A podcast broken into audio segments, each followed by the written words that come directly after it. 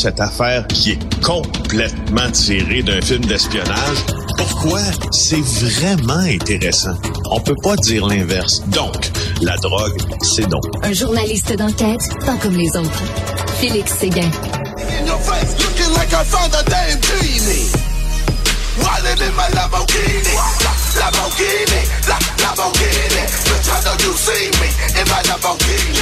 Oh, ça, c'est le genre de tune que j'écoute régulièrement à la maison. Euh, note. Salut, Félix. Avant de te coucher, ben oui, salut Richard, hein, avant de s'endormir, hein, un ouais. bain, chandelle, ouais, de et la chanson de KSI, Lamborghini, KSI, rappeur britannique qui fait dans le trash rap un peu, qui est très, très populaire, mais très controversé aussi, qui nous parle évidemment de ses voitures de luxe, c'est Lamborghini. Ben oui, ben le oui. sujet de notre conversation d'aujourd'hui.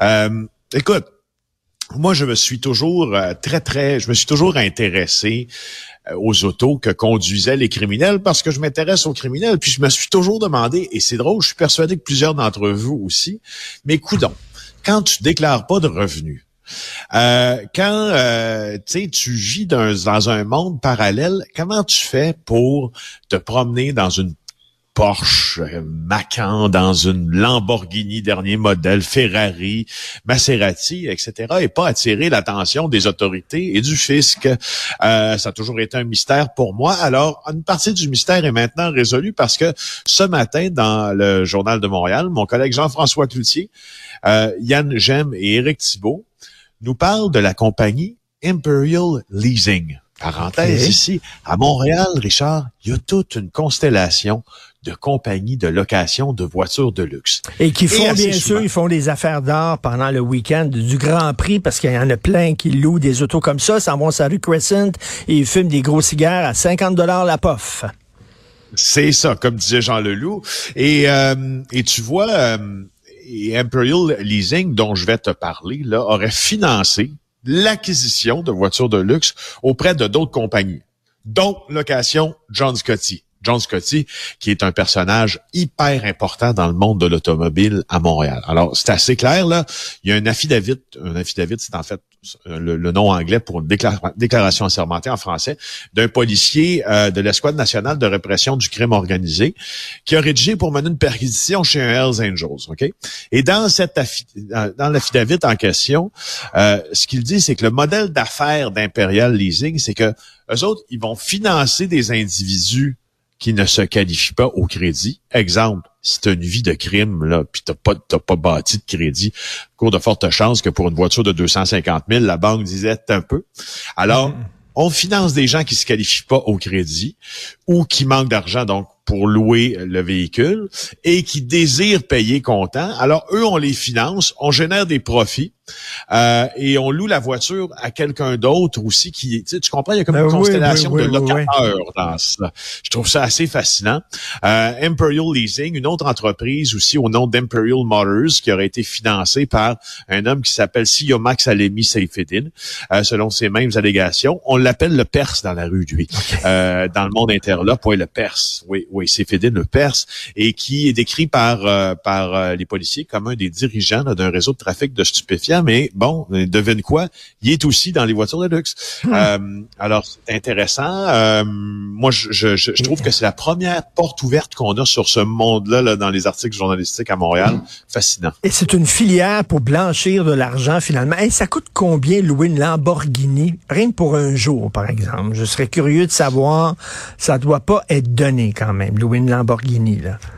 Non, font- t'as bien raison. J'écoute, ça doit, compte là par mois là. euh, je veux dire un véhicule de luxe par mois qui est pas une Lamborghini, là, qui est pas une grande marque italienne ou, ou, ou, ou allemande. Là, ça peut être un 1500 à 1600 dollars par mois. Alors, t'imagines une Lamborghini par jour? Écoute, Félix, ce couple-là qui avait été arrêté, deux Québécois qui s'étaient fait arrêter avec 270 kilos de cocaïne à bord de leur voilier, OK?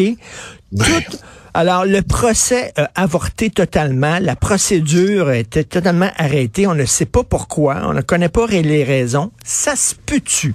Je pose la question, toi qui connais mieux le système judiciaire que moi.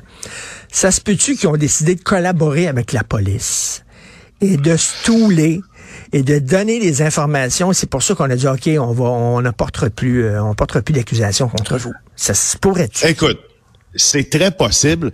Le fait est que dans l'abandon des accusations contre euh, ce couple du Bas-Saint-Laurent pour l'importation d'une large quantité de cocaïne, on a prononcé euh, ce qu'on appelle un nolle prosequi.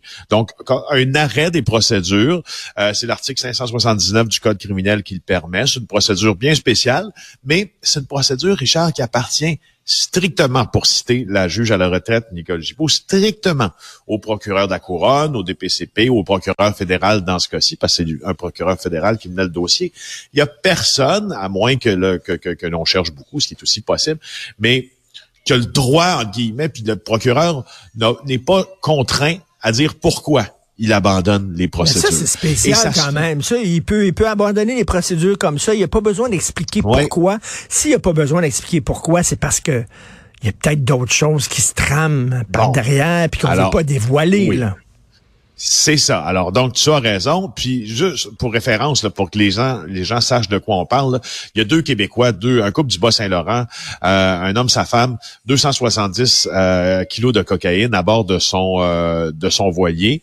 Et donc le voilier vogue vers vers le Canada sur la côte est du pays et il oublie de déclarer lui son arrivée ou il ne déclare pas son arrivée au Canada. Et là l'agence des services frontaliers arraisonne le bateau qui s'appelle l'Interlude trouve 270 kilos de cocaïne à bord, une valeur de 33 millions.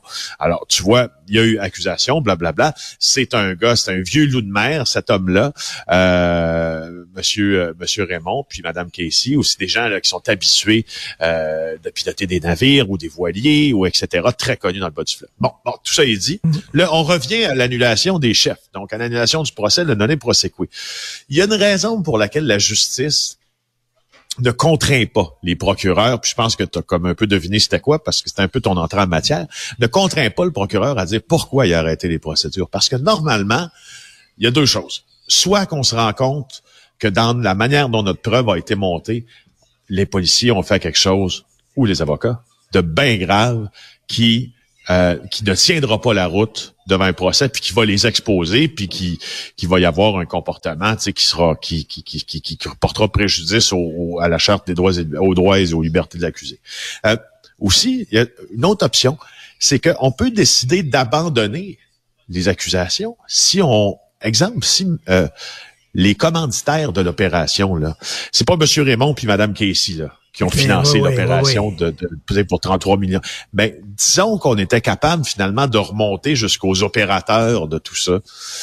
Euh, c'est possible qu'on décide, OK, Raymond et Casey, le petit couple du Bas-Saint-Laurent, je laisse passer et je me concentre sur les plus gros. On laisse, on laisse, les ménés, on, on, on, pêchera pas les ménés, on va s'intéresser aux requins, aux gros poissons. Oui, exactement. exactement. Donc, tout ça fait partie des possibilités. OK. Et, écoute, très rapidement, un chauffeur, 25 ans de conneries. Comment ça se fait que ce gars-là a pu encore conduire? Pourquoi, à un moment donné, on ne retire pas purement et simplement le permis de conduire à quelqu'un?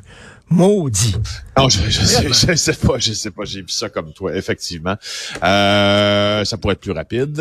T'as bien raison. le gars, il a causé un mort. il a causé un mort il y a quelques années. Quand tu fais ça, c'est bonjour, on enlève ton permis, puis c'est tout. Bonjour. Merci beaucoup, Félix Séguin. On se reparle demain. Excellente journée.